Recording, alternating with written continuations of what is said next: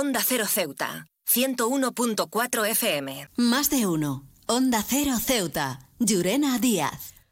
Con la llegada de un nuevo año nos encontramos ante la oportunidad de reflexionar sobre nuestras vidas, evaluar nuestros logros y desafíos y trazar el camino hacia un futuro prometedor. Los propósitos de año nuevo, a menudo ridiculizados como promesas efímeras, son en realidad un recordatorio poderoso de nuestra capacidad para el cambio y la mejora personal.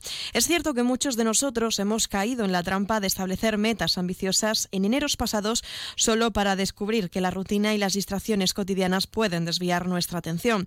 Sin embargo, este ciclo anual de reflexión y renovación sigue siendo invaluable para nuestro crecimiento personal.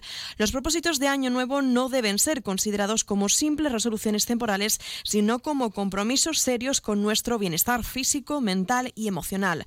Al abrazar esta oportunidad para el cambio, reconocemos la capacidad que todos tenemos para aprender de nuestras experiencias pasadas y avanzar hacia un futuro más satisfactorio. La clave para establecer propósitos efectivos radica en el realismo y la sinceridad con uno mismo. En lugar de caer en la trampa de las metas grandiosas e inalcanzables, es más efectivo desglosar nuestros objetivos en pasos manejables. Establecer pequeños hitos a lo largo del año no solo hace que nuestras metas sean más alcanzables, sino que también nos brinda la satisfacción de los logros sucesivos.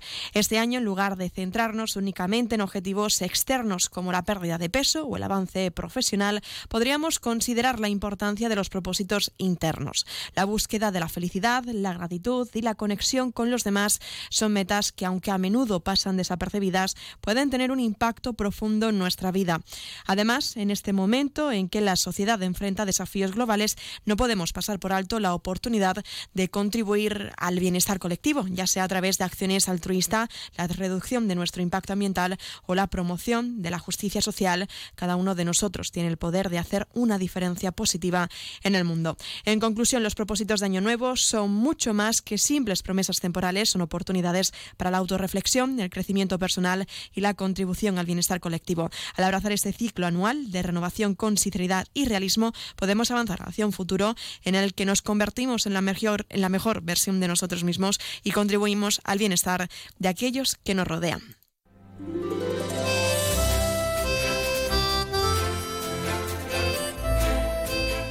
Muy buenas tardes. Arrancamos ya el programa de este martes 26 de diciembre y lo hacemos hablando de los propósitos de Año Nuevo.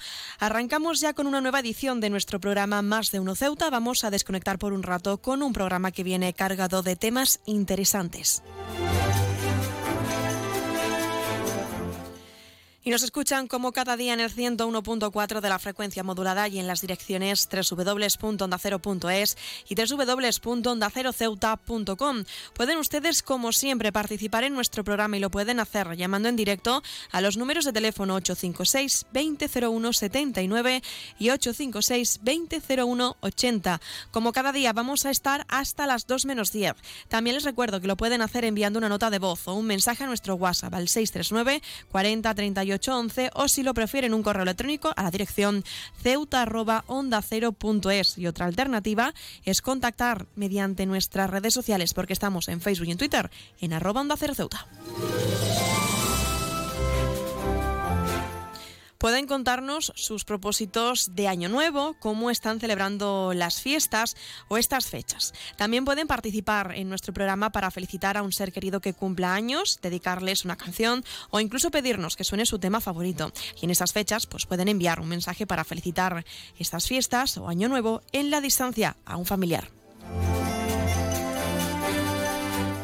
Pues tenemos muchas cosas que contarles cuando son las 12 y 24 minutos del mediodía. Contamos como siempre con la felicitación de mencionar a Elity y el descuento del 60% para los no residentes. Ahora sí, dicho esto, comenzamos.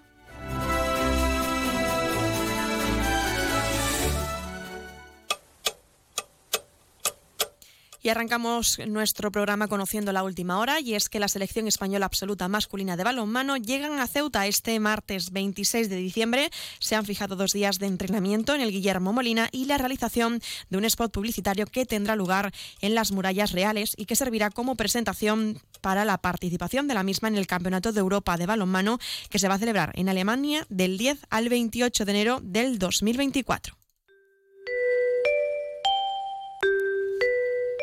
Y conocemos ya la previsión meteorológica que nos acompañará en el día de hoy. Según la Agencia Estatal de Meteorología, tendremos cielos parcialmente despejados, máximas de 17 grados y mínimas de 11. Ahora mismo tenemos 17 grados y el viento en la ciudad sopla de poniente.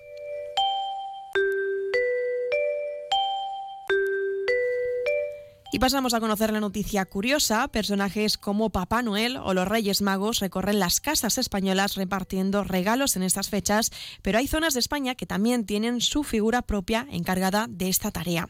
En Cataluña, por ejemplo, desde el día de la Inmaculada Concepción, 8 de diciembre, los niños empiezan a alimentar a un tronco de madera.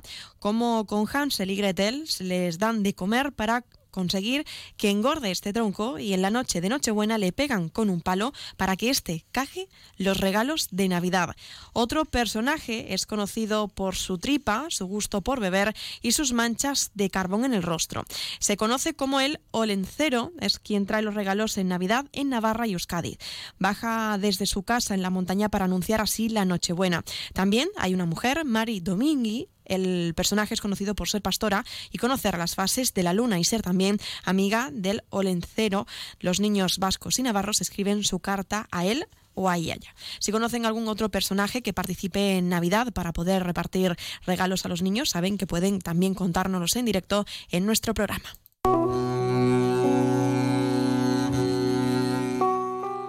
Y pasamos a conocer la agenda cultural. El próximo día 28 jueves se va a llevar a cabo Alegro en Navidad en el Teatro Auditorio del Rebellín a partir de las 8 y media de la tarde. Las entradas aún están disponibles a precios entre 2 y 5 euros. Y también se va a celebrar, porque ya se han puesto a disposición las entradas para el el musical de fin de año, del año nuevo, que tendrá lugar el próximo día 4 de enero en el auditorio del Rebellín y cuyas entradas se pueden adquirir tanto en la taquilla del Rebellín como en la página web ceuta.es.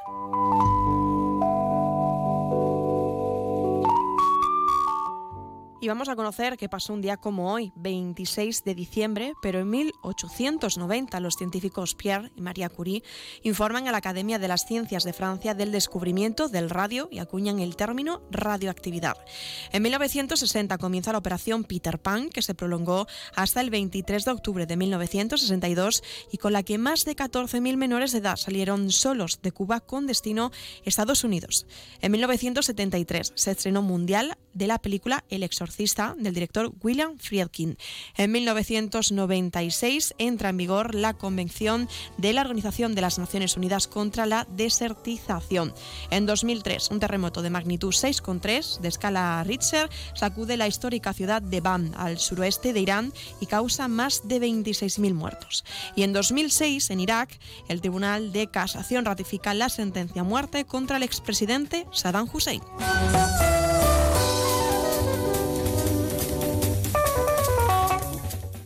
Y además de todo esto, contarles también que la Policía Nacional a través de sus redes sociales ha puesto en marcha la campaña 12 campanadas de seguridad para evitar ser víctimas de delitos en 2024.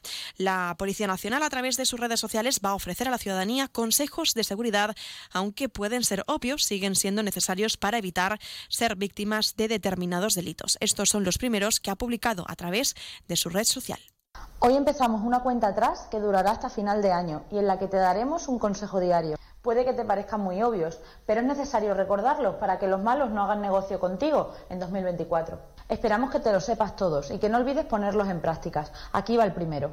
¿Cierras la puerta con llave siempre que sales de casa? Ni las prisas, ni es solo un momento, son excusas. Si no cierras con llave, los malos podrían entrar rápido y fácil utilizando el método del resbalón.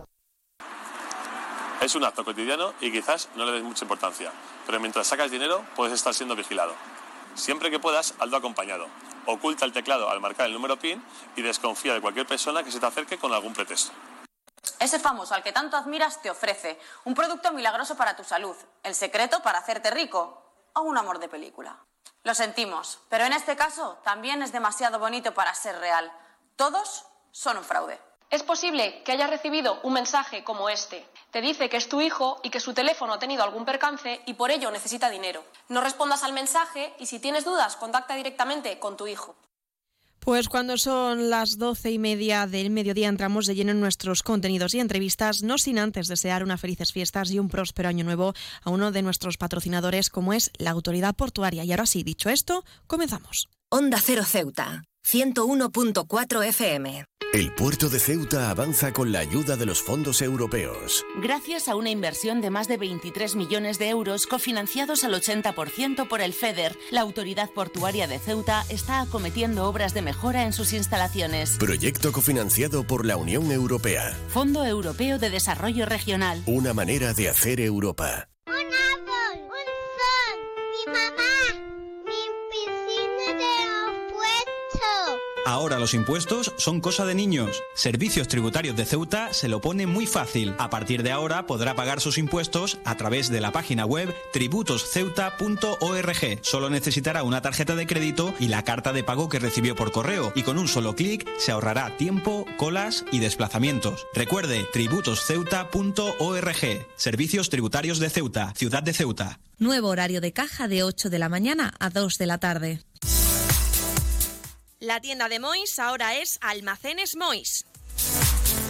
Seguimos siendo los mismos, pero ahora queremos atenderte más y mejor. Te lo mereces. Nos hemos trasladado a la calle Real 33, edificio Ainara, junto a Farmacia Nieto, antiguo taller de marquetería. Almacenes Mois, ahora más artículos, más novedades y como siempre con los mejores precios. Y no te pierdas nuestras ofertas y liquidaciones. Almacenes Mois, por y para ti. Onda Cero Ceuta, 101.4 FM.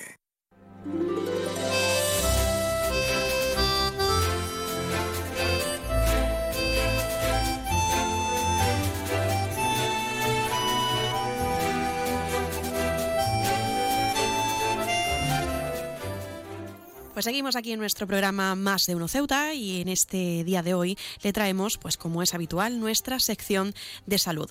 Vamos a hablar durante los próximos minutos con Julio Maset, él es médico de CINFA, debido a que según la Asociación Española de Pediatría, el trastorno digestivo más frecuente es la gastroenteritis infantil en niños y la causa habitual también de ingresos hospitalarios y de aseptismo escolar. Julio Maset, muy buenas tardes. Hola, muy buenas tardes. En primer lugar, ¿a qué se debe o cuál es la causa principal de estos datos que, a los que se refiere la Asociación Española de Pediatría? Bueno, lo normal es eso, la gastroenteritis infecciosa es normalmente vírica y las, y las víricas se transmiten pues muy fácilmente por sobre todo hay que pensar en que los niños y niñas a estas edades tienen un juego muy cercano evidentemente las normas de higiene no las respetan como los adultos por lo tanto hay mucha facilidad de que se contagien entre ellos pues en la guardería en el colegio porque hay una transmisión pues por, a través curiosamente de la saliva y luego también de las heces. Es decir si, si un crío eh, pues está con gastroenteritis eh, pues se puede con las, las manos pueden estar infectadas por algo de materia fecal pues cuando al baño, por ejemplo, y puede contagiar a otros compañeros. Por lo tanto, se, se propaga muy rápidamente, pero también hay que decir que generalmente son muy leves y que, y que ceden con unas medidas muy sencillas pues en un, plazo de cuatro o cinco días. Como nos comentaba, se propaga a través de la mano a la boca, al estornudar, al toser con otros niños por la relación que tienen pues, en las escuelas, en las guarderías. ¿Cuáles son los síntomas que nuestros pequeños están, que pueden padecer al tener pues, esta gastroenteritis infantil? Sí, lo más habitual es que empiecen con, con diarrea. Eh, si son niños que todavía están con el pañal, lo veremos al cambiar los pañales. Y, y en los mayores, pues eso, el dolor abdominal, retortijones, la diarrea y en ocasiones puede haber vómitos. La fiebre no es tan frecuente, pero también puede aparecer. Pero lo habitual es eso, eh, diarreas, muchas veces muy líquidas, ir muchas veces al baño, eh, vómitos en ocasiones y sobre todo esa sensación de que están fatigados, que se quedan como aplatanados después de, de esas deposiciones o de esos dos vómitos. Lo que sí que es cierto es que es verdad que como eh, el reflejo de beber no lo tienen tan desarrollado como los adultos, el mayor riesgo es que pierdan mucha agua y que no beban para compensarla y por lo tanto se acabe produciendo una deshidratación. Y eso es lo que tenemos que evitar. Doctor Masset, en los casos extremos se tiene que producir el ingreso en el hospital de los pequeños. Sí, normalmente, a ver, puede haber algunos casos que son, en, algunos casos las gastroenteritis pueden ser bacterianas, entonces podemos ver en, en, heces pues sangre o mucha mucosidad o fiebre muy alta. En esos casos, evidentemente, hay que ir al pediatra y en algunos casos pues es preferible ingresarlos para rehidratar. Pero el motivo de los ingresos hospitalarios sobre todo son en niños muy pequeños, eh, pues estamos hablando de uno, dos años, tres años, que se deshidraten. Entonces el ingreso hospitalario no se produce tanto por, por la diarrea en sí, por la gastroenteritis en sí, sino para rehidratar a ese niño o a esa niña para evitar que sufra las consecuencias de, esa, de esa deshidratación, que es lo que hay que evitar, que es quizás lo más grave. ¿no? Y sobre la duración de este malestar nos comentaba aproximadamente unos cuatro días, ¿no? Sí, lo normal es que dure cuatro o cinco días, se autolimita, evidentemente. Si dura más tiempo, aunque estemos rehidratándole, pues hay que consultar al pediatra. Pero normalmente suele ser uno o dos días muy explosivos, ¿no? Con muchas diarreas. Y en cuanto metemos estas medidas de rehidratación y, de dieta normal, que luego si quieres lo comentamos, pero que no hay que hacer esas, eh, mantenerlos en ayunas ni, ni hacer dietas astringentes, normalmente poquito a poco empiezan a mejorar, empiezan a remontar ya en cuatro o cinco días.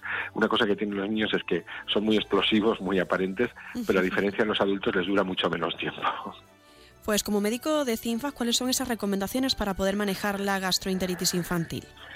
Lo primero es eh, hidratarles muy bien. Entonces, claro, es normal que cuando tienen gastroenteritis rechacen el agua porque les puede hacer vomitar. Por lo tanto, hay que ir eh, dándoles de beber, pero poquito a poco. Es decir, ellos irán pidiendo cada vez más, pero sí que ofreciéndoles continuamente agua para que beban, aunque sean sorbitos. Y sobre todo, esa hidratación sería genial que lo hiciéramos con soluciones de rehidratación que podemos comprar en la farmacia. Las hay en polvo que se pueden diluir o las hay ya preparadas en bricks. Además, ahora ya hay diferentes sabores para que les resulte más, más agradable, porque las mismas soluciones de rehidratación es un buen tratamiento en la diarrea y hace que dure menos tiempo.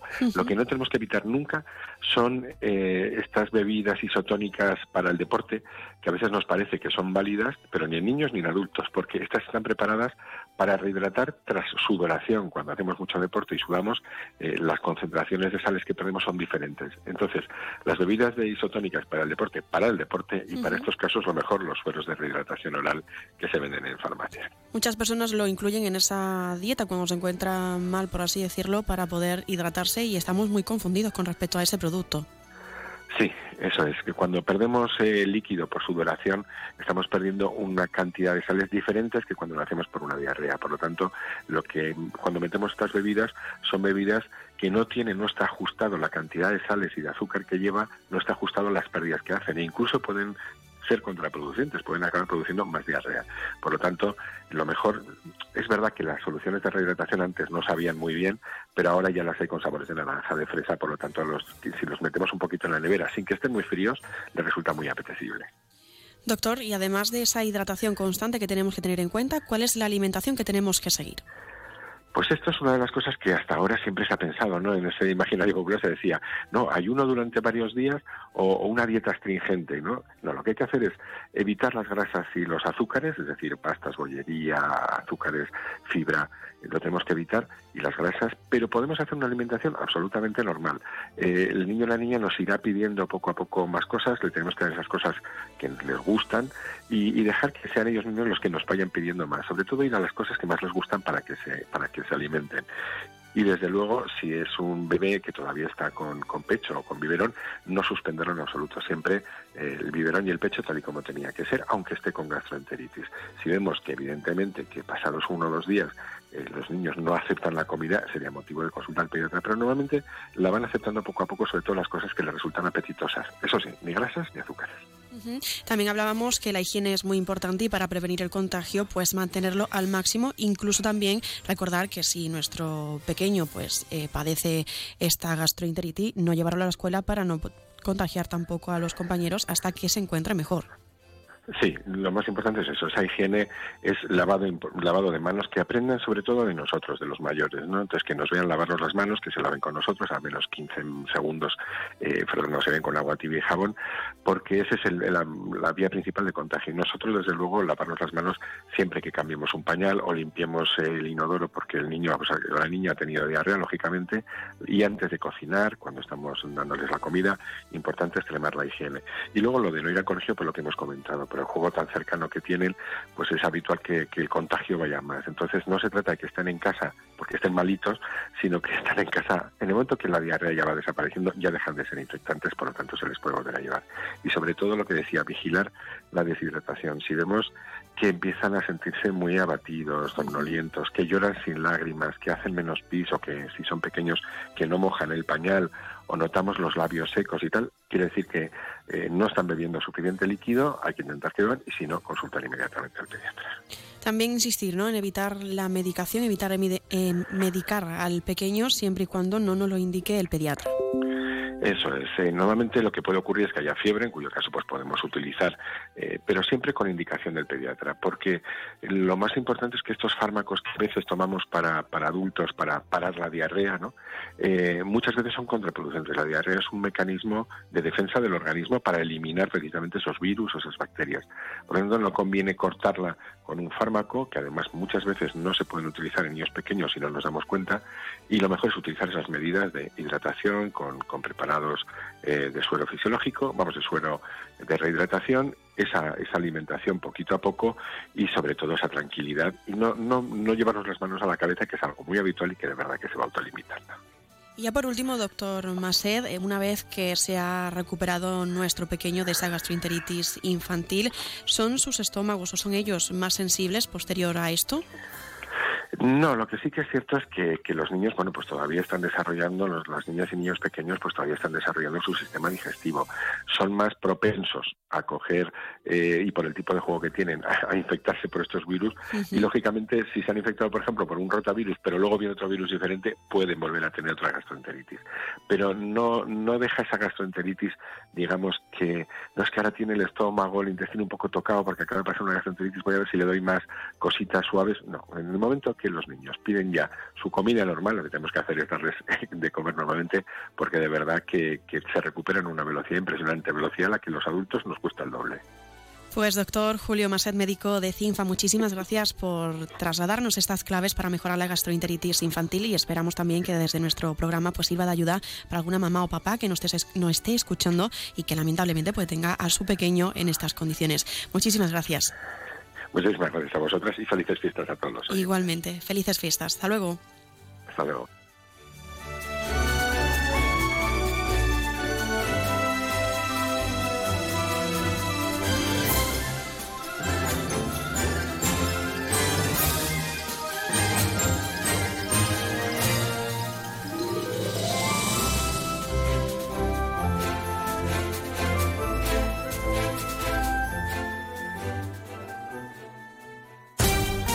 Cero Ceuta.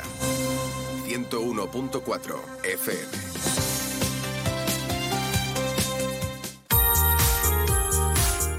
Para ti. Para todos. En Librería Sol encontrarás el regalo adecuado para estas fechas. Librería Sol. Como siempre, las últimas novedades publicadas tanto para adultos como para infantil. Y recuerda que disponemos del más amplio surtido en cómics, así como en juegos educativos. Y como siempre, si no lo tenemos, te lo pedimos sin cargo alguno. Librería Sol, un regalo perfecto con marca de prestigio Faber Parque Postcard y una nueva línea de diseño en escritura que te cautivará. Y para que en este 2024 no se te olvide nada, disponemos de un amplio surtido de agendas para todos los gustos. Estamos en calle Agustina de Aragón antes de llegar a la Iglesia de los Remedios. Librería Sol, desde siempre, contigo. Más de 50 años nos avalan ofreciendo garantías, seriedad con personal altamente cualificado en todos nuestros trabajos. Electricidad capa. Materiales eléctricos para la instalación de iluminación para su vivienda local o empresa con las mejores marcas y lo último en tecnología. Proyectos eléctricos, cálculos lumínicos, diseño de instalaciones, redes informáticas, lo último en tecnología LED, domótica, ahorro y eficiencia energética. El futuro es la energía verde, la sostenibilidad y las energías renovables. En Electricidad Capa pensamos en su ahorro energético ofreciéndole la instalación de nuestras placas solares. Nos encontramos en Esplanada Muelle de Poniente, nave 9, teléfono 956 51 91 17. Atención conductores. ¿Quieres cerrar el año estrenando un nuevo vehículo? En Grupo Borras Automoción lo hacemos posible con nuestra oferta especial de fin de año. Escuchen esto. Todos nuestros vehículos en stock matriculados hasta el 31 de diciembre tienen descuentos especiales de hasta 8.000 euros. Sí, han oído bien, hasta 8.000 euros de descuento. No dejen pasar esta oportunidad única. Visítenos hoy mismo y llévese su vehículo nuevo con un descuento que no encontrará en otro lugar. Grupo Borras Automoción junto a Rotonda del Sardinero y Marina Española haciendo realidad sus sueños sobre ruedas. Oferta válida hasta el 31 de diciembre o fin de existencias. Visítenos en nuestras instalaciones para conocer más detalles.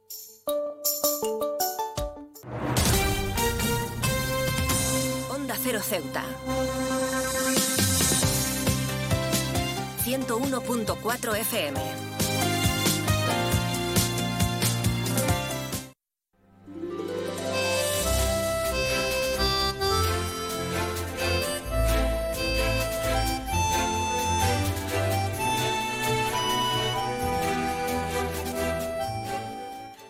Pues seguimos aquí en nuestro programa Más de Uno Ceuta y como sabrán, la mesa de rectora de la Asamblea de Ceuta cuenta ya con dos nuevos vicepresidentes. Se trata de Melchor León, ahora es diputado del Partido Socialista y vicepresidente primero de la mesa rectora. Y tenemos el gusto de tenerlos aquí a través del teléfono en nuestro espacio Más de Uno Ceuta. Melchor León, muy buenas tardes. Muy buenas tardes. Lo primero de todo, darle la enhorabuena y también aprovechar esta oportunidad para preguntarle qué supone a título personal tener ahora esta responsabilidad, asumir este cargo y qué objetivos están marcados en su línea de trabajo. Eh, bueno, en primer lugar, muchas gracias por, por darme la, enhorabuena y primero que me gustaría agradecer a mi grupo político y a mi secretario general Juan Gutiérrez por haber pensado en mí para ocupar un cargo de, de tal responsabilidad y a todos mis mis compañeros del grupo político y las personas de la Asamblea que, me votaron ayer para, ser vicepresidente primero de, la Asamblea de Ceuta. La línea de trabajo que vamos a seguir nosotros pues, será una línea continuista, igual que hemos seguido con mi compañera Cristina, que ha tenido el honor de ser vicepresidenta segunda y vicepresidenta primera de la Asamblea. Eh, en constante diálogo con todas las formaciones políticas, exceptuando el grupo parlamentario Vox, porque nosotros con la extrema derecha ni negociamos ni queremos negociar nada, pues ellos solo se han distanciado de la sociedad política y viven anclados en el 36 y nuestra idea de trabajarse es una idea de trabajar con todas las fuerzas políticas y sobre todo intentar abrir eh, la asamblea a la ciudadanía que al fin y al cabo son los que nosotros representamos y lo que tenemos que darle cuenta cada cuatro años. Ha agradecido en ese mensaje a todos sus compañeros del Partido Socialista y también se ha referido a Cristina Pérez, la que ahora es delegada del Gobierno. ¿Sabía usted que era el candidato propuesto por la formación política para ocupar ese cargo como vicepresidente primero de la mesa rectora?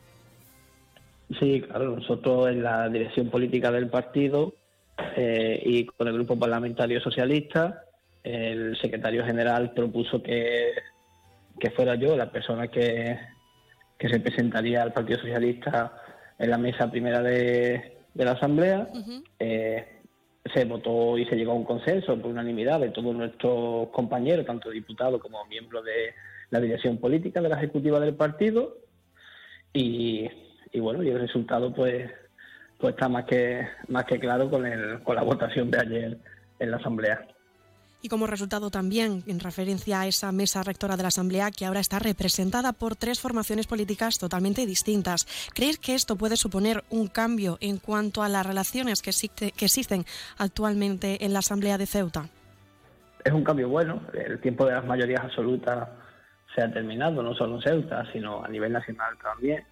Y la ciudadanía de Ceuta es la que ha decidido que la, que la Asamblea de Ceuta esté representada por los diferentes partidos políticos que conformamos la Asamblea y que conformamos la mesa. Yo creo que es un cambio bueno porque al fin y al cabo la Asamblea es el fiel reflejo de lo que es la sociedad ceutí y era más que necesario que nunca que diferentes formaciones políticas estuvieran representando la mesa de la Asamblea para abrir más que nunca la Asamblea de Ceuta a todos los ciudadanos caballas.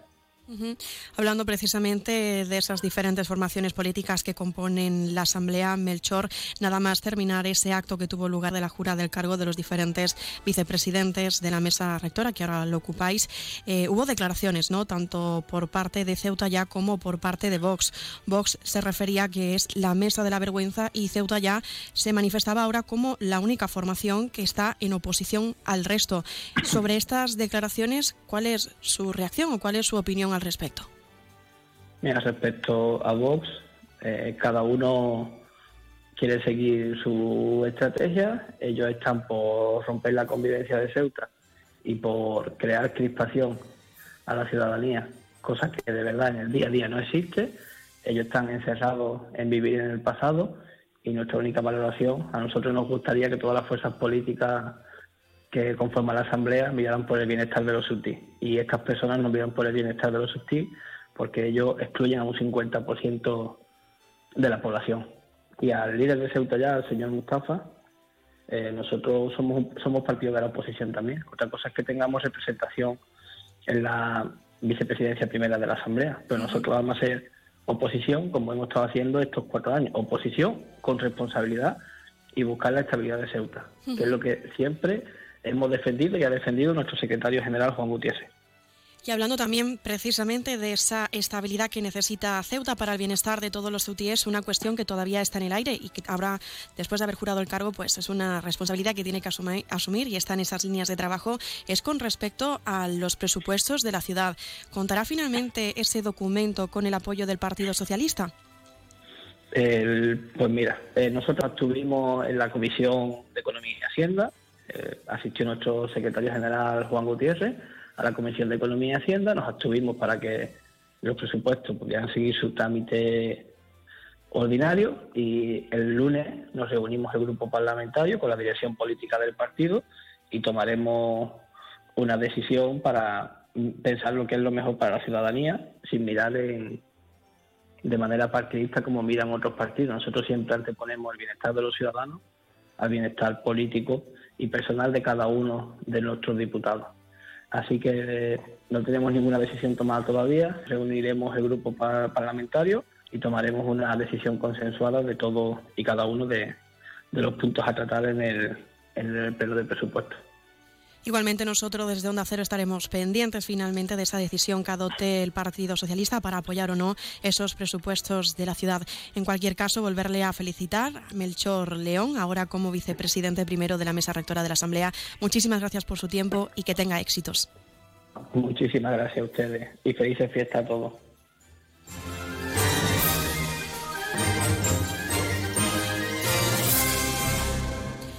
Y seguimos aquí en nuestro programa Más de Uno Ceuta tras escuchar al vicepresidente primero de la mesa de la Asamblea Rectora. Hacemos una breve pausa, no sin antes desear unas felices fiestas y un próspero año nuevo a uno de nuestros patrocinadores, como es la empresa de Gavitec. Desde aquí, desde Onda Cero, felicitar las fiestas. Onda Cero Ceuta, 101.4 FM. Atención a todos los amantes de la comodidad y la innovación. Llegó el momento de iluminar tu vida de una manera completamente nueva. ¿Estás cansado de pasar calor en verano y frío en invierno? No busques más. En Gavitec, la nave de las lámparas, presentamos las lámparas multifuncionales con ventilador diseñadas para mantener tu hogar cómodo en cualquier estación del año. Estas lámparas son mucho más que un simple accesorio. Con su modo de verano e invierno podrás disfrutar de la brisa refrescante en los días calurosos y mantener el calor en los días fríos. Amplia variedad de modelos para todos los gustos y estilos con un equipo de expertos que te asesorarán. Estamos en Esplanada Muelle de Poniente, nave 104.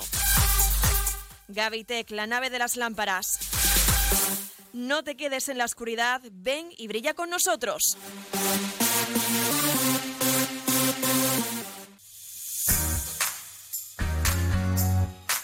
Aguas de Ceuta les recuerda a sus abonados que tienen a su disposición la oficina virtual donde podrán realizar múltiples gestiones, controlar sus facturas, consumos, realizar sugerencias o reclamaciones, modificar la domiciliación bancaria, activar o desactivar la recepción de sus facturas en formato papel.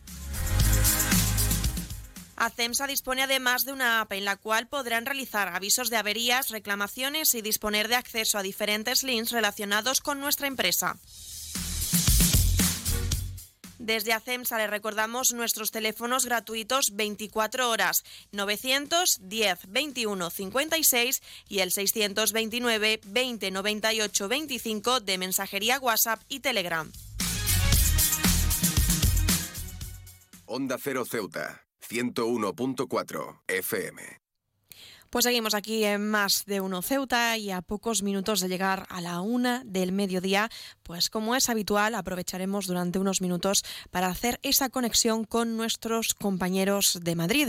Ellos se encargarán de trasladarnos toda la información a nivel nacional e internacional de lo que ha transcurrido en esta jornada en este martes 26 de diciembre y también unos minutos más tarde conectaremos con nuestros compañeros de Andalucía que nos acercarán a modo de titulares las noticias más destacadas a nivel regional para contarnos qué es lo que ha sucedido más próximo a nosotros. Nosotros también retomaremos esa segunda parte de nuestro programa para tener también la oportunidad de hablar con la vicepresidenta segunda de la mesa, que ha sido Fátima Hamed, la que juraba su cargo la semana pasada y la que asume esa responsabilidad y la que tendremos en nuestro programa que va a participar aquí en Más de Uno Ceuta.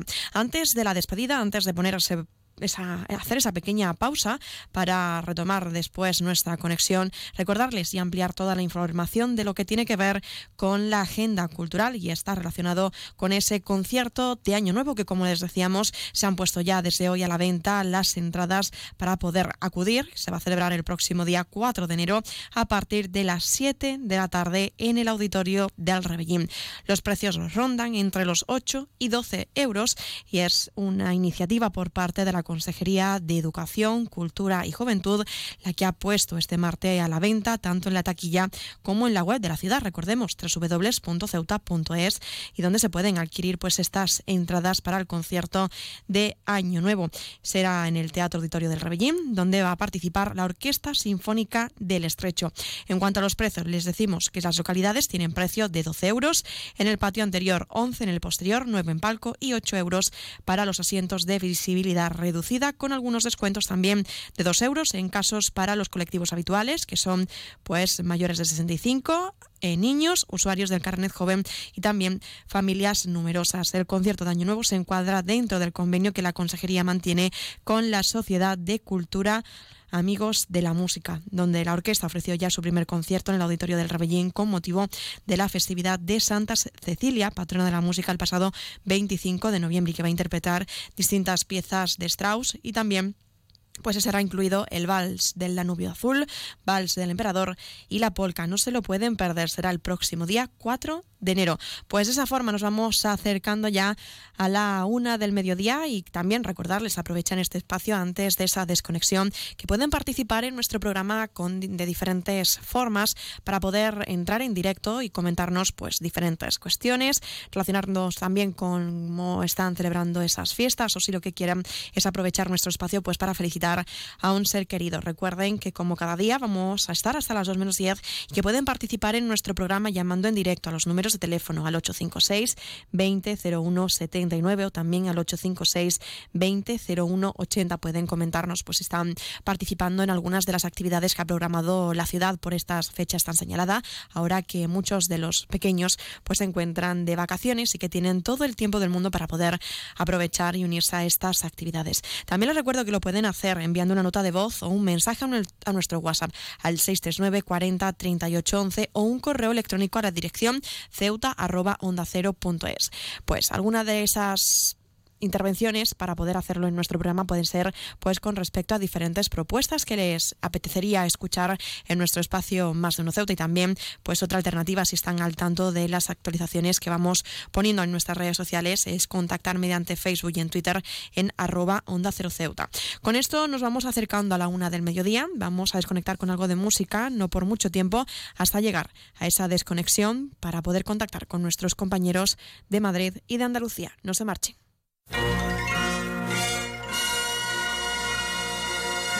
Joy to the world, the Lord is come. Let earth receive her King. Let every heart prepare him room, and heaven and nature sing, and heaven and nature sing, and heaven and heaven and nature sing.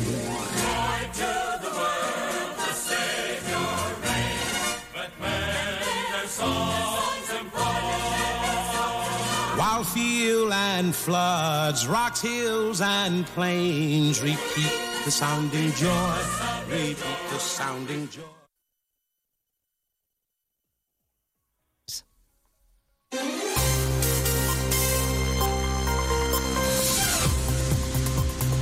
Noticias en Onda Cero. Buenas tardes, les avanzamos a esta hora algunos de los asuntos de los que vamos a hablar con detalle a partir de las 2 en Noticias Mediodía, por ejemplo, del último Consejo de Ministros del año que se va a celebrar mañana y en el que sabremos qué medidas del llamado escudo social, las medidas anticrisis, va a prorrogar el Gobierno. Está confirmado que hasta el 30 de junio se mantendrá la rebaja del IVA para los alimentos básicos. El Partido Popular pide que se vaya más allá y está presentando sus propuestas para aliviar la situación de los ciudadanos y también de la economía, que según los populares no va tan bien como la pinta el gobierno. Patricia Gijón. Con los alimentos un 9% más caros que hace un año, el PP considera necesario ampliar la rebaja del IVA alimentaria a la carne, el pescado y las conservas. Propone además Juan Bravo, vicepresidente económico del PP, rebajar el IRPF dado que la recaudación se ha incrementado en más de 13.000 millones de euros. El principal esfuerzo lo hacen las rentas medias y bajas, es decir, aquellos que ganan hasta 30 o hasta 60.000 euros. Eso es una realidad que se desprende de los datos de la propia agencia tributaria. Recuerda al Partido Popular que el precio del gas sigue subiendo, la pobreza energética está disparada y no se puede, por tanto, renunciar aún a la rebaja del IVA de la electricidad del 5%. Tampoco tienen buenos augurios. La Federación Nacional de Trabajadores Autónomos dice que en 2024 se va a acentuar la desaceleración del crecimiento económico y alertan de que el aguante de los autónomos está al límite, Caridad García. Si la recta final de este año no invita al optimismo, el colectivo autónomo, más de 3 millones de profesionales, afrontan el nuevo ejercicio con incertidumbre. Desde luego, la mayoría no prevé ampliar plantilla y mantienen sus negocios con gran esfuerzo. Lo dice el presidente de ATA, Lorenzo Amor. El incremento de costes que han tenido en su actividad ha estado en muchos casos por encima de lo que han sido sus ventas. A final de año hemos visto una desaceleración económica, sobre todo en los datos del PIB y en cuanto a la creación de empleo. Recuerdan desde ATA que sectores como el comercio, la hostelería, la industria o la agricultura acumulan destrucción de empleo en el último año. La tensión se extiende en Oriente Próximo entre Estados Unidos e Irak tras el ataque de una milicia proiraní a una base estadounidense en Erbil. Washington ha respondido con bombardeos en suelo iraquí, una respuesta que ha despertado bastantes recelos en Bagdad. Y todo mientras Israel no baja la presión de su ofensiva en Gaza, ataques intensos en las últimas horas con viviendas, hospitales y campos de refugiados afectados por la artillería israelí. Las proporciones de la catástrofe para la población palestina son difíciles de describir. Según contaba esta mañana en más de uno, Nicolás Papacrisotomu, eh, coordinador de emergencias de Médicos Sin Fronteras. El asedio es tal que toda la franja se ha convertido en un auténtico campo de desplazados, dice, donde ya no hay lugar para protegerse. Dentro de la franja no va a quedar espacio y eso lo vimos nosotros, yo lo he vivido eso. En, los, en las cinco semanas que yo estuve, la densidad en la ciudad, en la zona en donde me movía, y movía, movían los equipos de Médicos Sin Fronteras, no queda más espacio. Esto si no lo entendemos y, seguimos con esto porque vamos a destruir uh, a los... Uh, digamos, a los combatientes, eh, esto no va a funcionar así. Estaremos también en Moscú después del nuevo golpe que ha recibido la flota rusa en Crimea. Ha sido alcanzado por misiles ucranianos el gran barco, sucesor del buque insignia de la flota rusa del Mar Negro, que fue hundido en abril de 2022. El presidente Putin ha llamado a su ministro de Defensa para que le informe de los daños. Aquí en Madrid, el alcalde José Luis Martínez Almeida no descarta ir de la mano con la izquierda y apoyar una reprobación de la conducta del portavoz de Vox en el ayuntamiento, Ortega Smith, que, como recordarán, agredió a una concejal de Más Madrid durante un pleno. Onda Cero Madrid, Marisa Menéndez. Martínez Almeida insiste en que lo que hizo Ortega Smith en el pleno es incalificable e incompatible con la condición de concejal del Ayuntamiento de Madrid. Si llega el caso, explica, estudiarían apoyar una reprobación. Cuando se plantee una iniciativa de esas características, nosotros estudiaremos la iniciativa. Desde luego, lo que les digo es que obviamente la conducta del señor Ortega Smith es plenamente reprobable, pero si la deriva de Más Madrid es hacer un totum revolutum y tratar de sacar un rédito político para Mal Madrid, ahí no nos tendrán. Solo la apoyarían, ha dicho Almeida, si la izquierda va en la línea de reprobar una actitud reprobable. A partir de las dos prestaremos atención a la gripe que está liderando el repunte de las infecciones y virus respiratorios durante estas Navidades. En la última semana la incidencia ha pasado de 523 casos por cada 100.000 habitantes a 800. Aumentan las hospitalizaciones y hay temor al colapso en algunos centros. La situación es especialmente delicada en Castilla y León, donde la gripe es epidémica y la mayor incidencia se registra en niños, a pesar de la campaña de vacunación. Ana Alonso es pediatra. Hay muchos niños todavía por vacunar y lo ideal sería, claro, llegar a un porcentaje alto, por lo menos de un 50 o 60%. Efectivamente, los profesionales recomiendan la vacuna y también el uso de la mascarilla. De todo ello hablaremos en 55 minutos cuando resumamos la actualidad de este martes 26 de diciembre. Elena Gijón, a las 2, Noticias Mediodía. Ayudo a hacer los deberes a los niños y descanso. Vale, ayudo a hacer los deberes a los niños, acerco a mi madre a Aquagym y descanso. Vale, ayudo a hacer los deberes a los niños, acerco a mi madre a Aquagym, paseo a Coco y...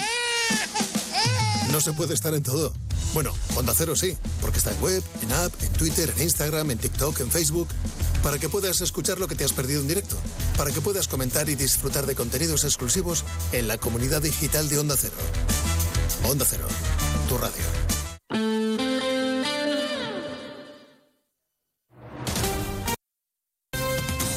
Andalucía, Onda Cero.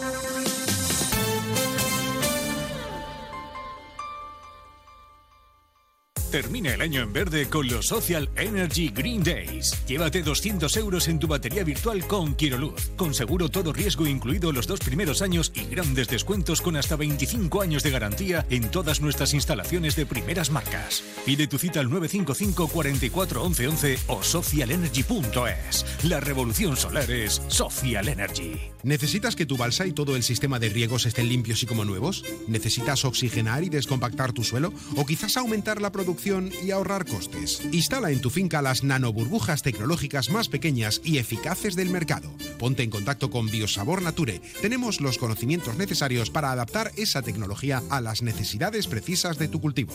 Sobre todo, Onda Cero Andalucía.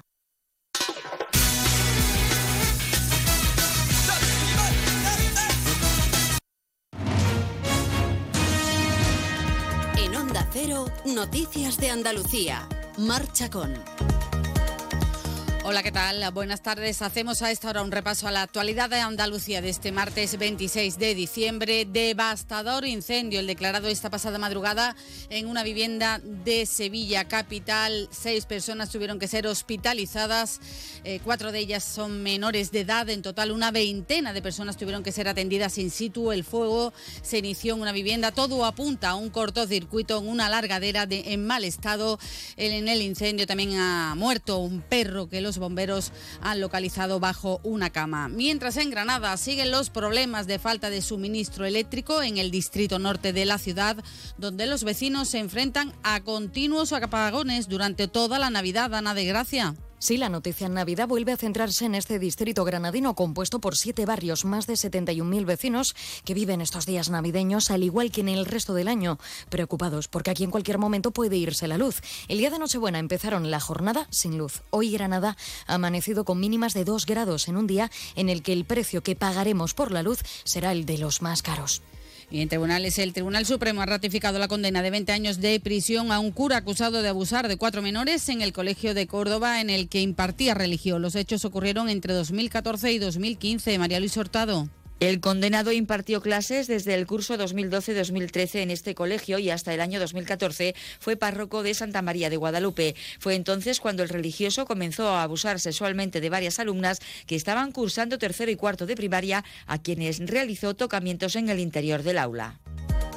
Y seguimos hasta ahora con el repaso de la actualidad del resto de provincias. Lo hacemos por Almería. En Almería, día festivo en la capital por la celebración del Pendón. Se conmemora la conquista de la ciudad por los reyes católicos. Tal día como hoy de 1489, tras una misa solemne en la catedral, se lleva de vuelta al consistorio, donde va a ser velado por la Legión hasta las 6 de la tarde. En Cádiz, el consejero de la presidencia, Antonio Sanz, ha indicado que el 2024 tiene que ser el año del agua y de luchar contra la sequía. Ha recordado además que la Junta habrá realizado en total casi 700 obras cuando culmine este año. En Ceuta se encuentra la ministra de Defensa Margarita Robles, que está participando en un acto interno en el regimiento de caballería donde prestaba servicios el joven Mandela fallecido en un accidente de tráfico. Se trata de la segunda visita de la ministra a la ciudad autónoma. La anterior fue en noviembre del año pasado. En Huelva, la catedrática de Historia y rectora de la Universidad, María Antonia Peña, ha presentado la biografía sobre Guillermo Sundin, un empresario alemán en la España del siglo XIX, un libro, una investigación sobre una figura clave en el desarrollo económico de la provincia de Huelva. En Jaén destacamos que la Guardia Civil ha desmantelado una trama delictiva dedicada a la fabricación ilícita y tráfico de armas y municiones en la provincia, con ocho detenidos y dos investigados que poseían de manera ilegal grandes cantidades de munición de calibres de armas cortas y de armas de guerra, como el calibre 762 y 556, una munición que posteriormente vendían ilegalmente junto con las armas y otros complementos. En Málaga, la nueva ordenanza de movilidad sostenible entrará en vigor a lo largo del año 2024 y de forma progresiva en tres años. La misma contempla la implantación de la zona de bajas emisiones en un espacio de la ciudad comprendido en un área de 437 hectáreas de la zona centro. Y en Sevilla, el Virgen del Rocío de Sevilla, mejor centro andaluz por octavo año consecutivo, según el índice de excelencia hospitalaria. El resto del ranking de Andalucía lo completan el Hospital Universitario Reina Sofía de Córdoba, que mantiene la segunda posición, el Hospital Quirón Salud Sagrado Corazón de Sevilla, que gana un puesto y se sitúa tercero y precede al Hospital Universitario Virgen Macarena. Las noticias de Andalucía vuelven a su sintonía de Onda Cero a las 2 menos 10 de la tarde.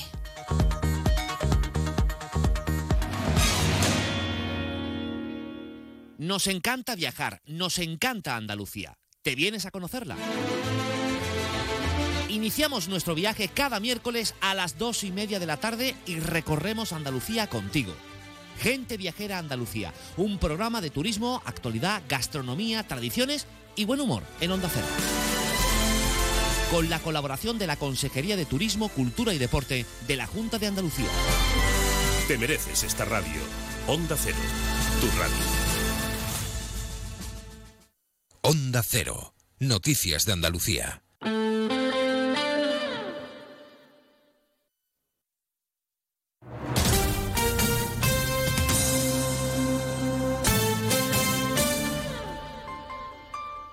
Onda Cero Ceuta, 101.4 FM. Más de uno. Onda Cero Ceuta. Llurena Díaz.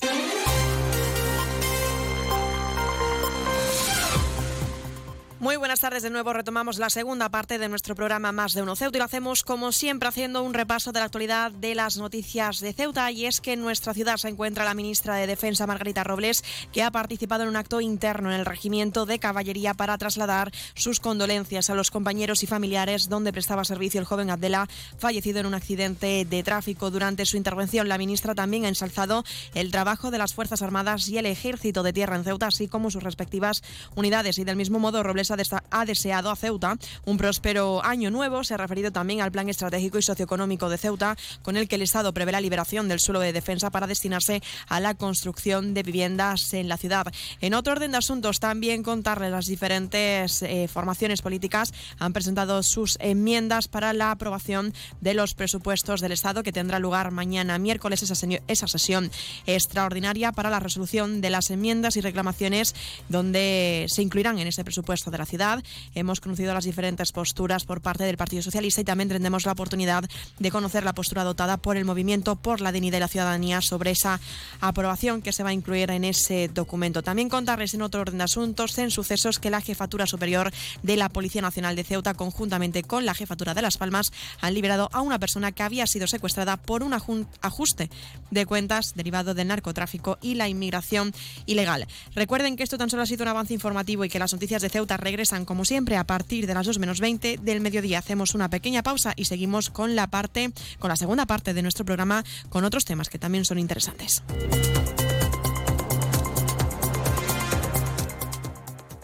Onda Cero Ceuta, 101.4 FM. El puerto de Ceuta avanza con la ayuda de los fondos europeos. Gracias a una inversión de más de 23 millones de euros cofinanciados al 80% por el FEDER, la Autoridad Portuaria de Ceuta está acometiendo obras de mejora en sus instalaciones. Proyecto cofinanciado por la Unión Europea. Fondo Europeo de Desarrollo Regional. Una manera de hacer Europa. Perfumería, productos para el cuidado de la piel, licores, relojería, joyería de marcas como Pandora, Swarovski y muchas más. Un regalo hay que saber elegirlo. Duty Free. Disfruta de nuestra tarjeta de fidelidad porque en Duty Free premiamos a nuestros clientes. Duty Free, el mejor regalo.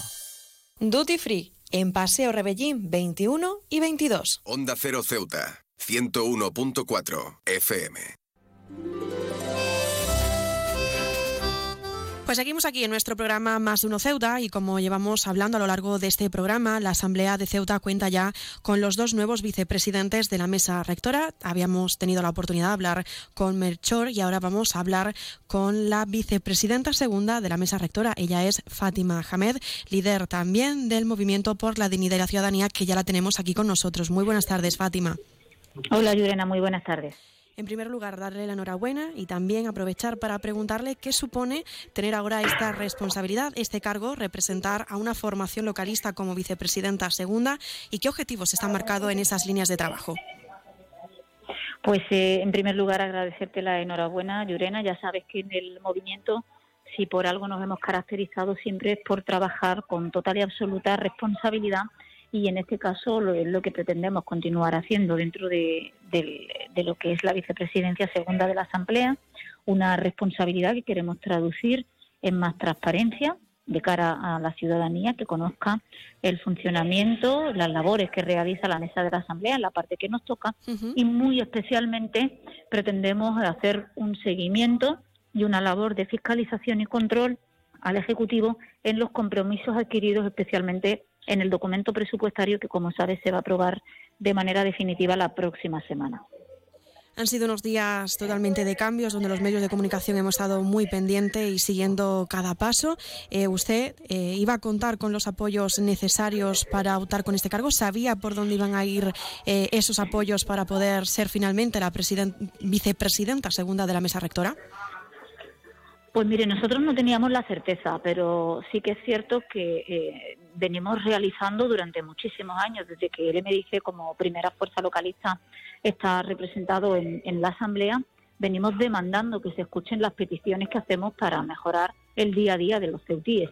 Y ahora con esta nueva corporación, con la nueva legislatura que comenzó hace prácticamente cinco meses, hemos demandado que se tuvieran en cuenta esas reivindicaciones que hacíamos y parece que el nuevo Ejecutivo comienza con una actitud diferente que ya pudimos observar en la aprobación del primer expediente de modificación de créditos del 2023, que daba cabida a muchas peticiones del MDIC, como es eh, la ayuda a, las personas, a los chicos y chicas especialmente que terminan secundaria, por darles un pequeño incentivo económico, o a la adquisición de aparatología, si definitivamente en Ceuta no podemos tener una clínica radiológica para atender a los pacientes oncológicos que lo necesiten y ahora en la aprobación inicial de los presupuestos para el 2024 hemos observado ya que se han aceptado por parte del Ejecutivo las cuestiones que nosotros planteábamos y que pasan por dar solución a problemas tan importantes que hay en Ceuta como es la falta de vivienda.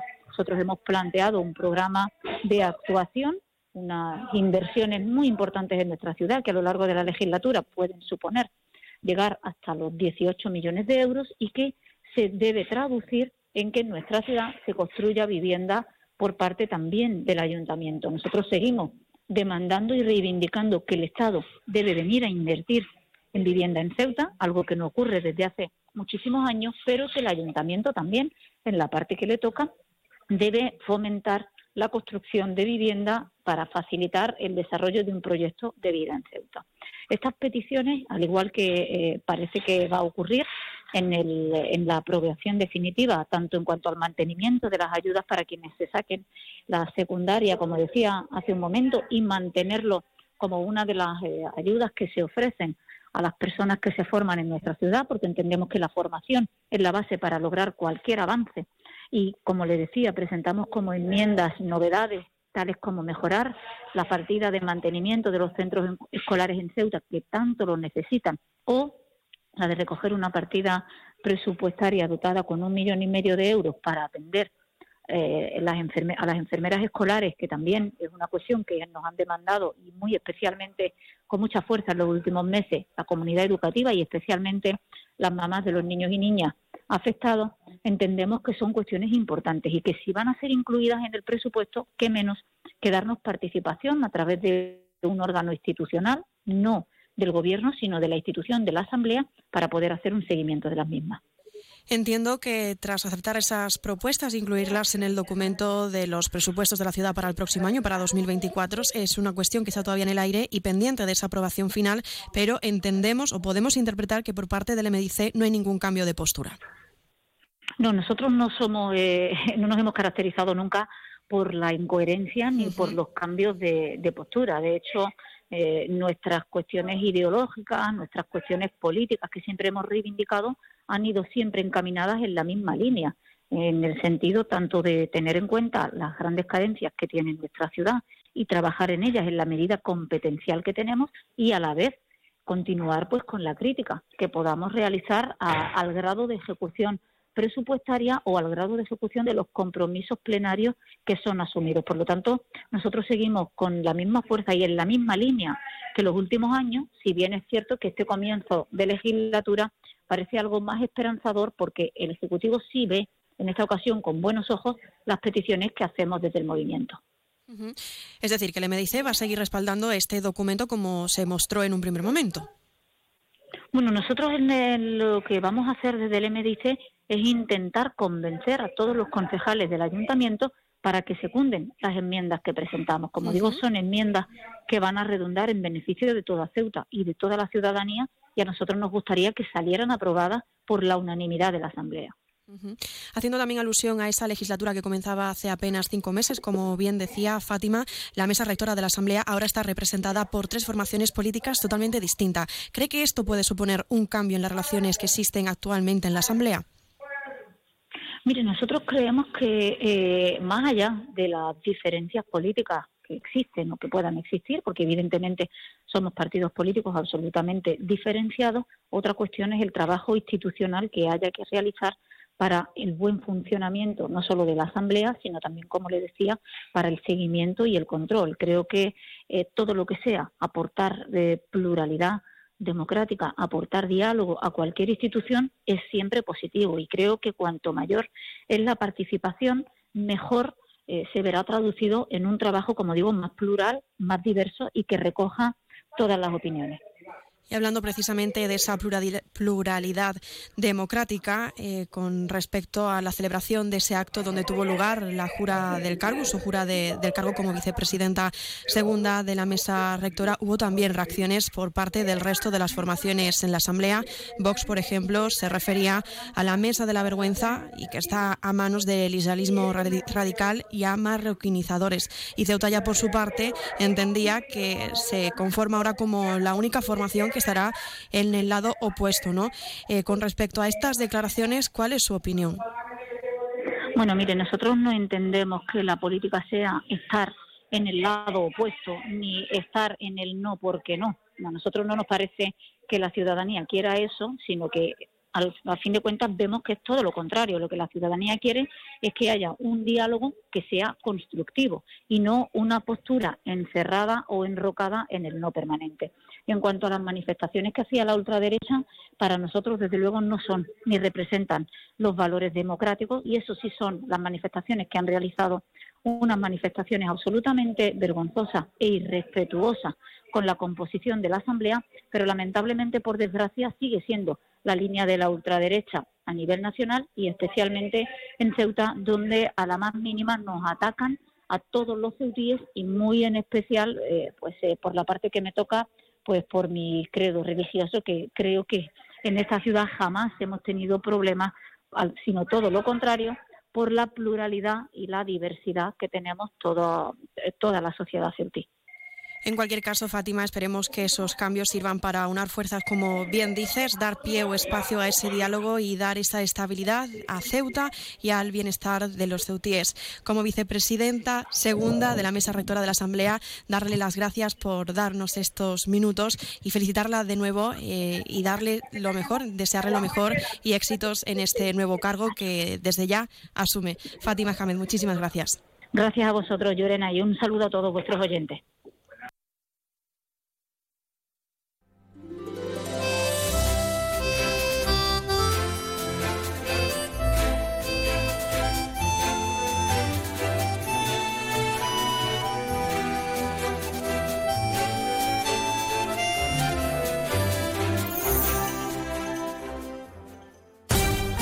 Cero Ceuta. 101.4 FM. En CESIF, la Central Sindical Independiente y de Funcionarios, todo lo que hacemos es gracias a ti. Porque con tu confianza y apoyo, tú lo haces posible. CESIF es otra clase de sindicato. Independiente y profesional, transparente y cercano. Sindicato más representativo en las administraciones públicas de España y en muchas empresas privadas. Sea cual sea tu profesión, en la función pública o en la empresa privada, CESIF es tu sindicato. Vota CESIF. Defiende tu trabajo. Más de uno. Onda Cero Ceuta. Llurena Díaz. Pues seguimos aquí con nuestro programa Más de Uno Ceuta, preparados para afrontar ya la recta final de nuestro programa y a pocos minutos llegar a la una y media. Estamos pendientes de esa llamada de la Asamblea General de la Cruz Roja. Aprovechamos esta oportunidad para dar paso ya a nuestro área de servicio y facilitarles pues las farmacias de guardia que estarán disponibles en esta jornada de hoy, en este martes 26 de diciembre. Recuerde que será la farmacia Gabriel Arredondo en el Paseo del Rebellín número número 22, la farmacia Puya en la calle Teniente Coronel Gautier, en la barriada de San José, y en horario nocturno será la farmacia Puya en la calle Teniente Coronel Gautier, número 10, en la barriada también de San José. Eh, aprovechar ya la oportunidad para saludar a la Asamblea General de Cruz Roja, que ya la tenemos al otro lado del teléfono. Muy buenas tardes. Buenas tardes desde la Asamblea de Cruz Roja. Procedemos al sorteo de hoy, 26 de diciembre.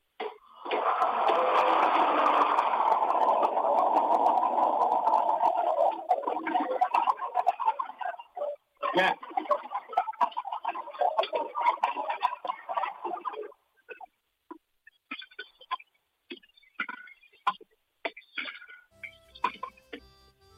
Uno, siete, ocho. El número agraciado ha sido el 178. Felicitación a los ganadores, un cordial saludo y hasta mañana.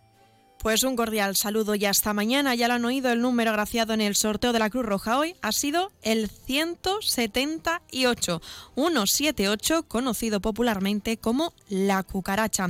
Y aprovechar también este área de servicio para facilitarles aquellos teléfonos que son de interés para la ciudadanía. Recuerden el 112, el teléfono de emergencias, el 016, el teléfono de la lucha contra el maltrato, el 900 018 018 si quieren denunciar alguna situación relacionada con el acoso escolar. El 024, el teléfono de atención a conductas suicidas. Y si lo que quieren es contratar el servicio de taxi en nuestra ciudad, recuerden que son dos empresas las que operan en Ceuta.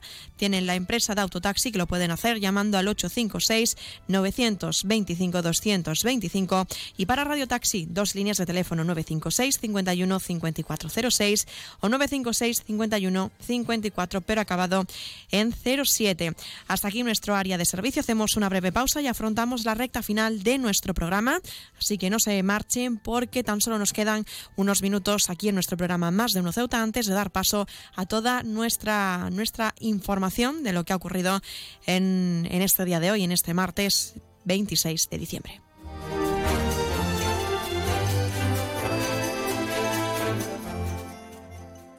Más de uno. Onda Cero Ceuta. Llurena Díaz.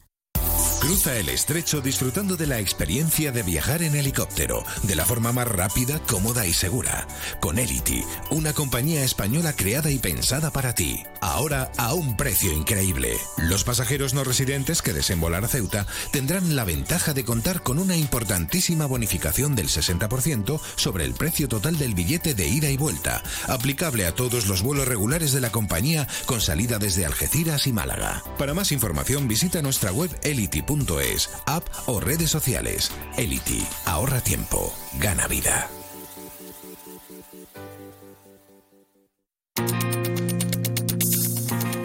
Clínica Septen, Centro de Reconocimiento de Conductores.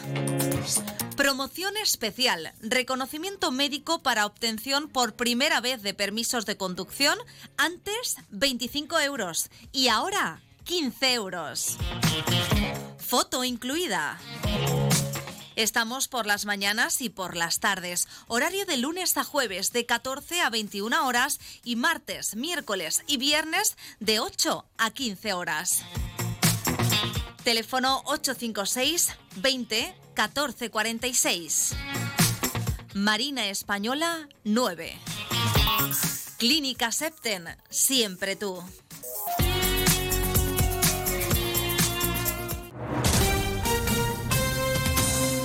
Cero Ceuta. 101.4 FM.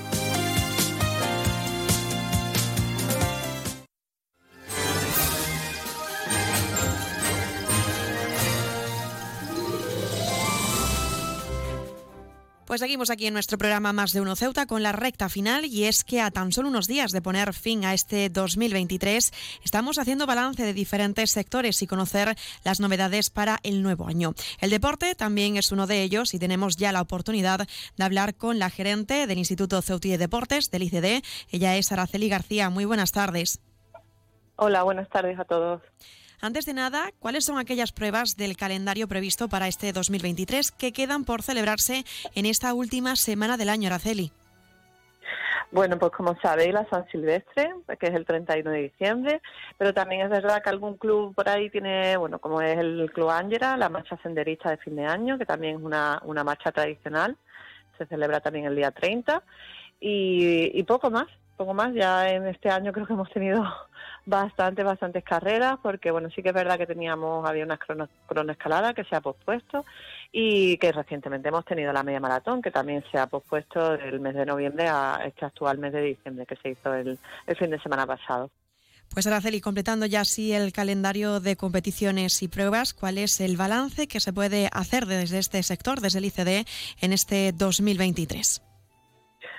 Desde el ICD, pues lo he dicho en alguna ocasión, es creo que es positivo en el sentido de que ha habido muchísima, muchísima actividad, muchísimos eventos deportivos, no solo de pruebas deportivas, sino de, todo tipo de eventos, de, de muchísimas disciplinas, diferentes disciplinas, desde la vela hasta bueno, pues el balonmano, eh, baloncesto, fútbol, muchísimas disciplinas, hasta incluso ya si queremos irnos a disciplinas menos eh, menos digamos conocidas como bueno, pues como ha podido ser el tiro olímpico que hemos tenido hace recientemente el trofeo de ciudad de Ceuta.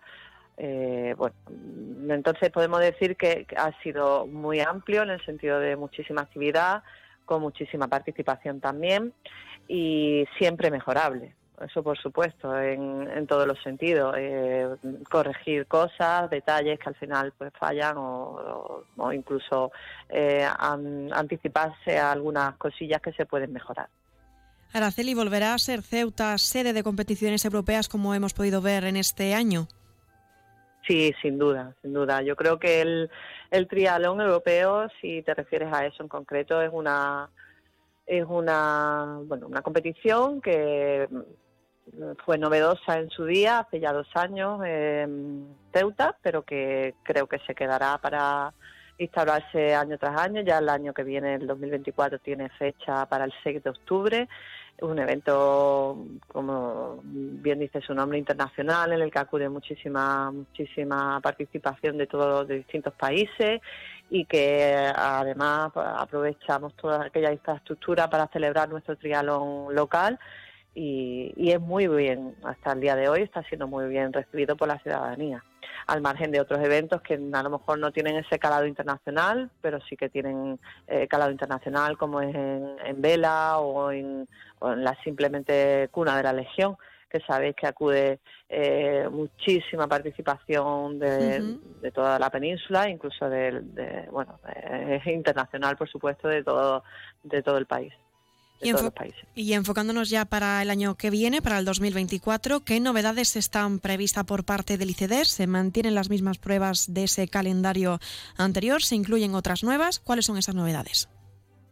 Bueno, pues estamos esbozándolo, ¿no? Si es verdad que, mm, se mantienen muchas de las que ya se vienen realizando, como son las habituales, ¿no? pruebas como no sé si recordarte lo fuerte, la carrera de la mujer, por supuesto, la carrera de eh, la cuna, el desafío de los 300, eh, pruebas de, de, triatlón, como te he dicho anteriormente, pruebas de ciclismo, de aguas abiertas, todas esas pruebas se mantienen, gimnasia rítmica, el torneo de gimnasia rítmica, pero sí que es verdad que estamos intentando innovar y que ya nos han presentado proyectos pues como una eh, prueba de, mm, del 091 de, en, torno a los actos del bicentenario de, la Policía Nacional. Eh, nos han presentado también una carrera de autismo. En fin, seguramente tengamos mm, novedades, que bueno, que tampoco es, es propio de, de hablar ahora de, esa, de esas ideas, pero sí que es verdad que tenemos ya en proyecto algunas, sí además de todos esos proyectos que están desarrollándose o esbozándose por parte del ICD, también destacar eh, la parte en la que se involucra ¿no? la ciudadanía ceutí, porque sin duda tienen alta participación en las diferentes pruebas que se ponen en marcha y que cada fin de semana podemos ver cómo los ceutíes pues, se ponen sus mallas y bien salen a correr o practican cualquier modalidad deportiva que se pueda practicar aquí en nuestra ciudad. Así es, yo creo que cada vez más cada vez más se habitúa uno a, ver gente andando, corriendo, en bici eh, o simplemente nadando en el mar. Eh, además, últimamente que el tiempo pues te acompaña, eh, es muy habitual ver gente, pues eso, eh, al aire libre, practicando deporte. Y sí que es verdad que participando en todo este tipo de pruebas que son en el exterior, pero también hay que recordar todas las actividades que hacemos en el interior, que no son pocas, que bueno, desde la natación hasta, bueno, escuelas deportivas de gimnasia rítmica, em, em, actividades dirigidas a adultos como zumba, yoga, pilates, también tenemos Easy Line, eh, mantenimiento para adultos mayores, etcétera. Son muchísimas las actividades y quiero recordar además que ahora recientemente vamos a abrir el gimnasio del Día Flor, del Complejo Deportivo José Ramón López Díaz Flor, por fin, y continuamos eh, pues gestionando todas aquellas actividades que serán en un futuro próximo también eh, llevadas a cabo en ese complejo.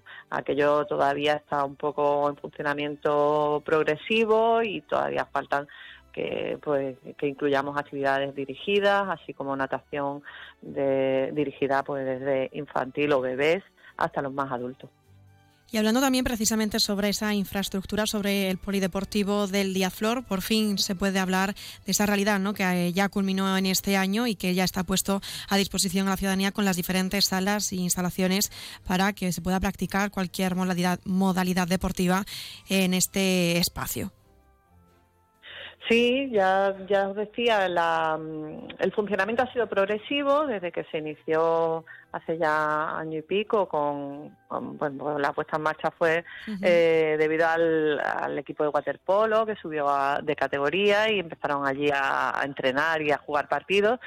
Y a partir de ahí ha sido progresiva con el funcionamiento de, del pabellón para distintas escuelas, cursos, eh, natación libre, la cual también empezó hace ya bastantes meses y a partir de ahora, pues bueno, ahora con los bonos del gimnasio y progresivamente, como te digo, con actividades dirigidas y lo último que ya nos quedaría serían las escuelas de natación.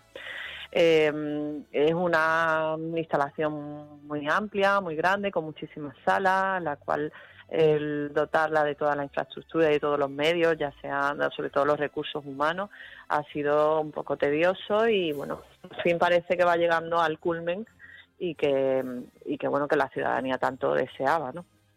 Y ya por último, Araceli, para finalizar, nos gustaría conocer qué supone la visita programada para hoy de la selección española de balonmano absoluto masculino aquí, a nuestra, aquí en nuestra ciudad, donde va a desarrollar diferentes entrenamientos y donde además se va a grabar un spot publicitario para la participación del Campeonato Mundial de los Hispanos. Bueno, pues desde aquí decir que es un orgullo y que es un, bueno, un honor tener a la selección absoluta y que yo espero y deseo que toda la ciudadanía disfrute de ella, que al menos nos dejen ver algunos de los entrenos que van a hacer aquí en el Complejo Deportivo Guillermo Molina, que aunque alguno de ellos es a puerta cerrada, espero que puedan eh, pues los chavales o quien esté interesado en, poder verlo, además de ese spot publicitario que se rodará mañana en las murallas reales y que, bueno, pues ahora mismo precisamente estoy preparando, estoy trasladando material hacia las murallas, gestionando aquí la instalación en el Complejo Deportivo Guillermo Molina, que también, además, tiene que ser eh, consensuada con el torneo Un juguete, una sonrisa, que sabéis que está el Polillas también trabajando aquí estos días y al fin y al cabo, bueno, son días raros, pero sí que es verdad que, que, que bueno, que espero que la ciudadanía entienda que, nunca nunca no sé la fecha al final eh, la, imponen un poco las agendas de los de los profesionales pero bueno nunca es tarde si la dicha es buena. Y tener aquí a la selección absoluta de, de balonmano masculina creo que es un honor para todos y que espero que lo disfruten nosotros también esperamos desde Onda Cero que se pueda disfrutar y que la ciudadanía tenga la oportunidad de poder acercarse. A la Celi García, gerente del ICD, muchísimas gracias por su tiempo. Sabemos que es un tiempo un poco limitado con las gestiones que tiene que realizar a lo largo del día. Muchísimas gracias por hacernos ese balance y por trasladarnos algunas de las novedades para el 2024. Muchísimas gracias, mucho éxito y feliz año nuevo. Igualmente, feliz año nuevo para todos y muchísimas gracias a vosotros.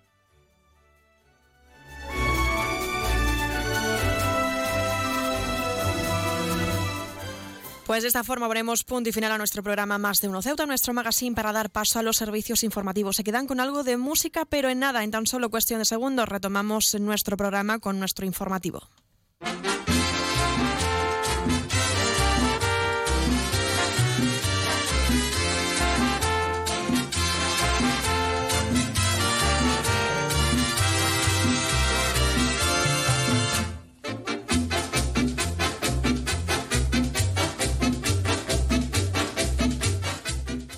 Onda Cero Ceuta, 101.4 FM.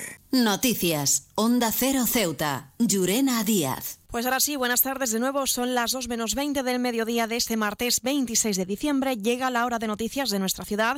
Es la hora de noticias en Onda Cero.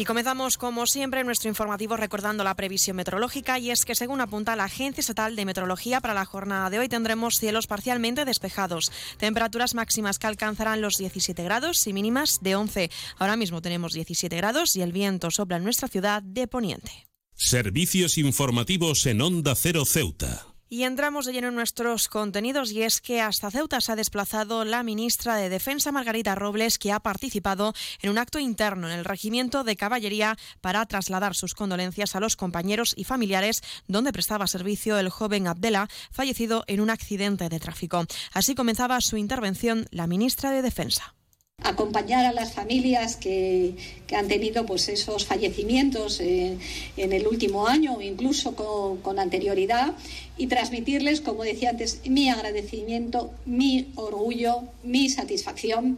Eh, desde aquí, desde Ceuta, eh, se lo he dicho antes y se lo repito, dejan muy alto el pabellón español todos los días. La ministra de Defensa ha ensalzado también el trabajo de las Fuerzas Armadas y del Ejército de Tierra en Ceuta, así como sus respectivas unidades en la ciudad. Y son una gran familia en la que cuando hay un problema, cuando hay una muerte, cuando hay situaciones difíciles, están todos unidos, están todos como una piña ayudando al que lo pasa mal. Pero yo también quiero poner en valor, como digo siempre, mi orgullo el orgullo por las Fuerzas Armadas Españolas, por el Ejército de Tierra Español, por el Ejército de Tierra aquí en Ceuta, por todas las unidades. Ustedes dan cada día un ejemplo, por supuesto, de amor a España. Y del mismo modo, Robles ha deseado a Ceuta un próspero año nuevo. Se ha referido también al plan estratégico y socioeconómico para Ceuta, con el que el Estado prevé la liberación del suelo de defensa para destinarse a la construcción de viviendas en la ciudad. Que sea un año muy próspero para Ceuta. Eh, veníamos hablando con el presidente de este plan integral que hay para, para eh, la ciudad autónoma, en el que el ejército tiene un protagonismo muy grande, porque vamos a liberar suelo, se va a liberar suelo con la finalidad de que los ceutíes tengan más suelo disponible, pero que también nuestra tropa, nuestro ejército pueda vivir mucho mejor, en mejores condiciones, eh, más cercano pues, eh, a la sociedad a la que sirven y a la sociedad en la que están tan dedicados. Y en otro orden de asuntos, contarles que el Movimiento por la Dignidad de la Ciudadanía ha exigido al Gobierno local la congelación del precio de la ITV como medida paliativa. La formación reclama la revisión de las tarifas de esta inspección, considerándose la más cara de todo el país. La líder del MDC, Fátima Hamed, lamenta que el Gobierno local no haya hecho nada y tras tener conocimiento de la imposibilidad de bajar las, tarifas eh, hasta la nueva prórroga del contrato con la concesionaria, en su caso en el año 2027, hemos realizado una petición al responsable del área que sí es posible llevar a cabo desde primeros del 24 y que es la congelación de los precios durante el periodo de duración del contrato actual, con la condición de revisar las mismas para su posterior bajada, una vez que se proceda a estudiar la renovación del contrato con la hasta ahora empresa concesionaria ITBLESA o volver a sacarlo a concurso. Y seguimos hablando del ámbito político porque mañana la Asamblea celebrará la resolución de las enmiendas y reclamaciones presentadas por las diferentes formaciones políticas al presupuesto de la ciudad. Esta es la postura adoptada por el Partido Socialista que nos adelantaba en nuestro programa Más de Uno Ceuta sobre la aprobación de ese documento. Escuchamos al socialista Melchor León. Nos reunimos el grupo parlamentario con la dirección política del partido y tomaremos una decisión para pensar lo que es lo mejor para la ciudadanía sin mirar en, de manera partidista como miran otros partidos. Nosotros siempre anteponemos el bienestar de los ciudadanos al bienestar político y personal de cada uno de nuestros diputados. Así que eh, no tenemos ninguna decisión tomada todavía. Reuniremos el grupo parlamentario y tomaremos una decisión consensuada de todo y cada uno de, los puntos a tratar en el, en el pleno de presupuesto. Y desde Ceuta ya han presentado una de las enmiendas a los presupuestos de la ciudad dirigida a la municipalización del servicio de autobuses. Escuchamos a Anas, compañero de la formación autonómica se celebra el debate definitivo sobre los presupuestos de la ciudad para 2024. Y una de las enmiendas que vamos a defender desde Ceuta ya está dirigida al transporte público. Creemos que la municipalización del servicio de autobuses no debe ser el fin de nada, sino el principio. Hay que seguir avanzando. Hay que lograr un servicio más moderno y más accesible, por eso defendemos que sea totalmente gratuito. Y para financiar esta medida proponemos sacar el dinero de, por ejemplo, la partida destinada a engordar la cuenta corriente del dueño de la empresa de helicópteros. Basta de saqueos, apostemos por servicio público de calidad. Onda Cero Ceuta, 101.4 FM. Más noticias en Onda Cero. Les contamos que Vox ha entregado a Caritas los juguetes donados por los ciudadanos en su quinta campaña de recogida por parte de Caritas Diocesanas. Ha participado en el acto de entrega su director, Manuel Gestal, por vicepresidenta Teresa López. También lo ha hecho por Vox su presidente Juan Sergio Redondo y la responsable de afiliación, Romina Reyes. Caritas Diocesana se ha mostrado agradecida por un gesto que ha dicho facilitará regalos a niños sin recursos. Y en suceso les contamos que la Jefatura Superior de la Policía Nacional de Ceuta, conjuntamente con Las Palmas, han liberado a una persona que había sido secuestrada por un ajuste de cuentas derivado del narcotráfico y la inmigración ilegal. Los captadores exigían a las familias como condición para la liberación del secuestrado la entrega de 700 kilogramos de hachís. La colaboración de ambas jefaturas ha sido fundamental para el desarrollo en esta operación.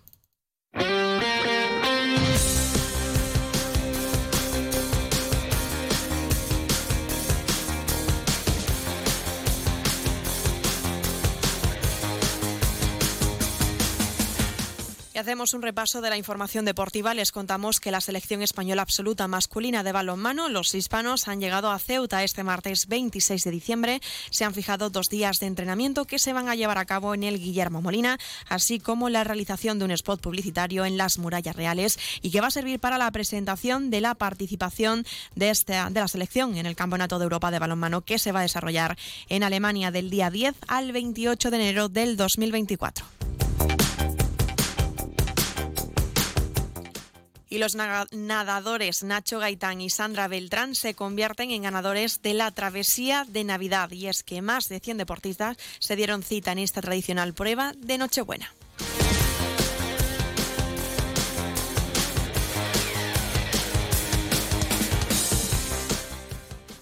Noticias. Onda Cero Ceuta. Llurena Díaz.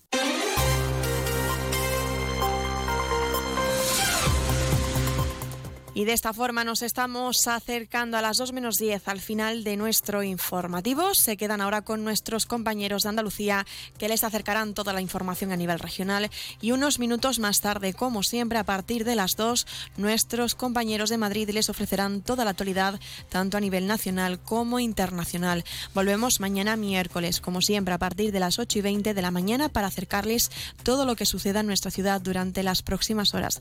Aunque también aprovecho para que pueden seguir todas las noticias de Ceuta a través de nuestras redes sociales, tanto en Facebook como en Twitter, en arroba Onda Cero Ceuta. Antes de la despedida, recordarles la previsión meteorológica que nos acompañará en el día de hoy. Tendremos cielos parcialmente despejados, máximas de 17 y mínima de 11. El viento en la ciudad sopla de poniente. Con esto me despido. Que sean felices y hasta mañana.